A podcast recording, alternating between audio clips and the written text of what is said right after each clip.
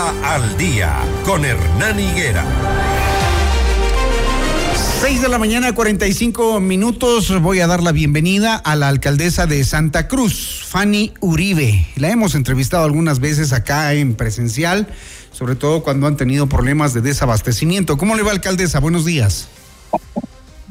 Eh, muy buenos días a todo el Ecuador y a mi provincia Galápagos. Alcaldesa, yo estoy un poco molesto con usted, le cuento. ¿Y por qué? ¿Cómo se les ocurre la pirotecnia en el fin de año? ¿Cómo se les ocurrió? ¿A quién se le ocurrió? ¿Quién llevó la idea? Me dicen que ahora hay pirotecnia silenciosa. ¿Mm?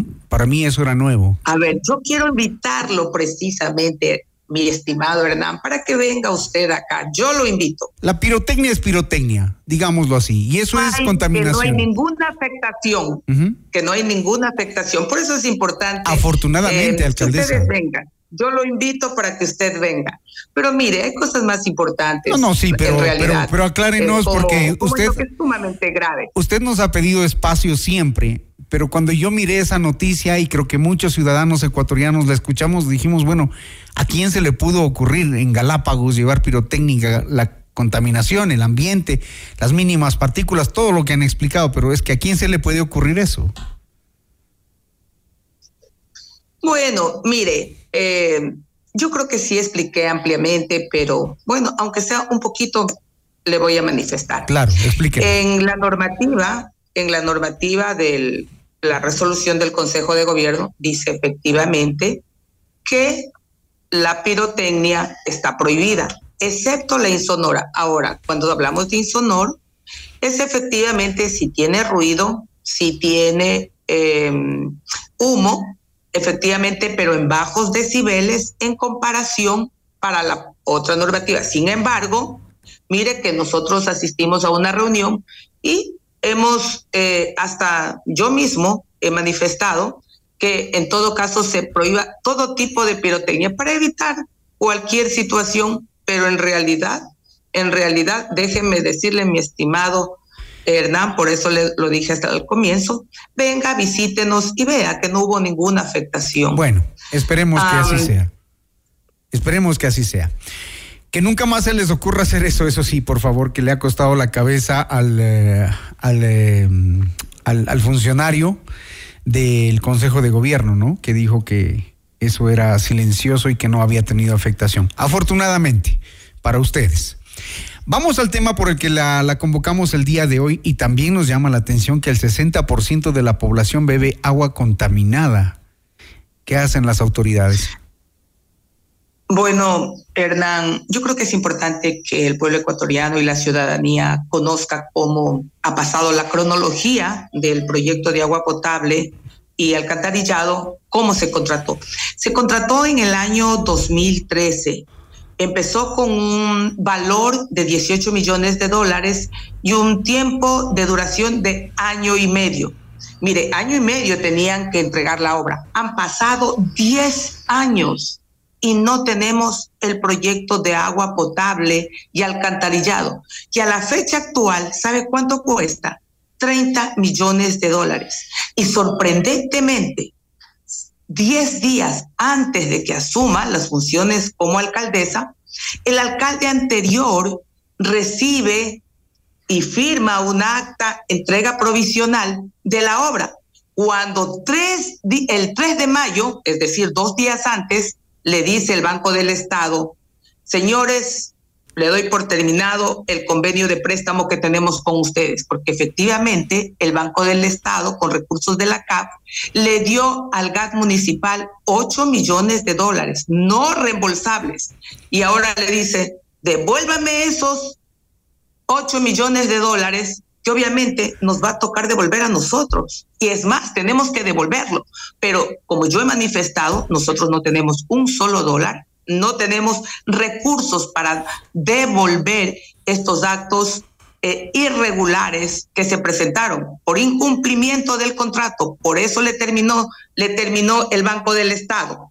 Pero bueno, mire, tuvieron seis meses para corregir todos los errores que tengan. Y nosotros, desde el primer día que asumimos nuestra administración, Le hemos venido insistiendo, entréguenos el proyecto de agua potable. Queremos el proyecto de agua potable porque ese ha sido el sueño, el anhelo nuestro, tener agua potable. Y como usted lo manifestó, no es que nosotros decimos que está contaminado, lo dice en un estudio el INE, que el 60% estamos tomando agua con ese fecales. El, la vida de nuestra gente está en peligro y no solamente de los seres humanos, porque las aguas servidas van a desembocar en el mar, afectando a las especies de fauna endémica de Galápagos. Así que esto es sumamente grave. Esto yo lo puse en conocimiento del presidente de la República, veo que la ministra del Ambiente también se ha pronunciado, porque efectivamente no podemos permitir que definitivamente eh, una acción de protección que en su desesperación puso el, el contratista ante un juez de Guayaquil, obviamente porque nosotros le terminamos el 27 de octubre unilateralmente. Entonces pone esta acción de protección ante un juez de Guayaquil cuando debió haberlo hecho en Galápagos, no en Guayaquil. De acuerdo a las leyes tenía que ser en Galápagos, violando toda autonomía municipal. En tema de contratación pública no procede una acción de protección. Sin embargo, admitió el juez. Y precisamente el día de ayer llevó la audiencia en forma telemática y aquí quiero dar un agradecimiento público al AME que estuvo con Amicus Curae. El AME, eh, la Procuraduría General del Estado, un ex asambleísta, otros abogados en la que intervinieron y el GAT municipal, por supuesto, que presentó las pruebas contundentes y le dijimos, porque también intervine, y le dijimos al juez muy claramente que rechace esta acción de protección. Le demostramos con argumentos técnicos, legales, apegados a la ley, que incluso lo hizo el AME, que incluso lo hizo la Procuraduría General del Estado, que no tuvo que admitir, sin embargo, admitió. Nosotros esperamos y aspiramos a que el juez rechace esta acción de protección que va en contra de 30 mil habitantes de Galápagos. Por Dios, no puede ser que en pleno siglo XXI nosotros estemos tomando agua con heces fecales. Eso no se puede permitir. Pero no solamente va ¿cuánto de los recursos, ¿Cuánto de los recursos le han pagado a Contraersa? Bueno, 30 millones de dólares. Eso es lo que, nosotros. Eso es lo que le han Nosotros absolutamente nada en esta administración. En la administración anterior, haga cuenta que son 18 millones de dólares que empezó cuando la obra empezó, inició por 18 terminó millones costando de dólares. 30 millones. Y después de 10 años son 30 millones de dólares. Y la obra no sirve. La obra no sirve. ¿Cómo le parece? A todo el pueblo nos consta. ¿Cómo, cómo, cómo le parece, la alcaldesa? Obra no sirve Incluso, déjeme decirle que nosotros convocamos a una reunión a los técnicos del BEDE, convocamos a una reunión a los técnicos y al mismo contratista de Contrayarza. El contratista nunca vino. Eh, Supuestamente mandó a los técnicos. Ustedes sabían. Constatar. Déjeme decir, plantas oxidadas, todo desconectado, sí, conocemos, conocemos cómo son esas obras, porque porque sabe que alcaldesa, usted no es la única perjudicada ni la población de Santa Cruz es la única perjudicada y el BEDE lo sabe. Eh, ¿Cómo le parece que Condriarza también eh, tiene el mismo problema, perjudicó también a la población de La Concordia? ¿Cómo le parece? Igual por el tema del alcantarillado. Así es. Entonces, ¿cómo los alcaldes no se dan cuenta a las empresas que contratan. Es decir, ustedes tienen un organismo que es la AME. Me imagino que hablan de estos temas, cuáles son las empresas que se pueden contratar y no, los consorcios que se conforman de última hora. Todo este tipo de cosas que a ustedes les está pasando ahora pasa también en Esmeraldas, nosotros lo hemos reportado, obras con recursos del BEDE que no sirven. Entonces ya es hora de que se levanten, ¿no?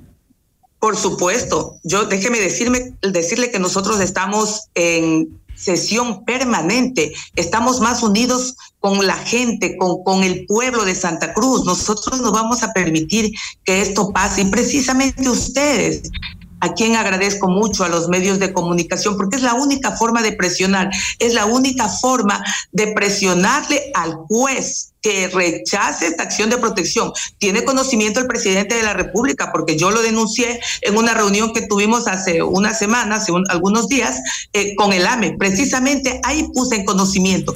Y el presidente de la República se refirió a las acciones de protección, que precisamente ahora está de moda, que alguna cosa te pone en acción de protección, los jueces admiten y nosotros, ¿y cómo quedamos? ¿Y el pueblo? ¿Qué pasa con tomando agua sucia, Entonces, tomando agua contaminada. Sí pedimos ayuda también, eh, conocemos que la ministra del Medio Ambiente también se ha pronunciado, ustedes los medios, muchas gracias por entrevistarnos, ustedes son nuestros aliados, nosotros vamos a estar aquí en sesión permanente y si tenemos que salir a las calles, vamos a salir. ¿De quién es la empresa Condriarza?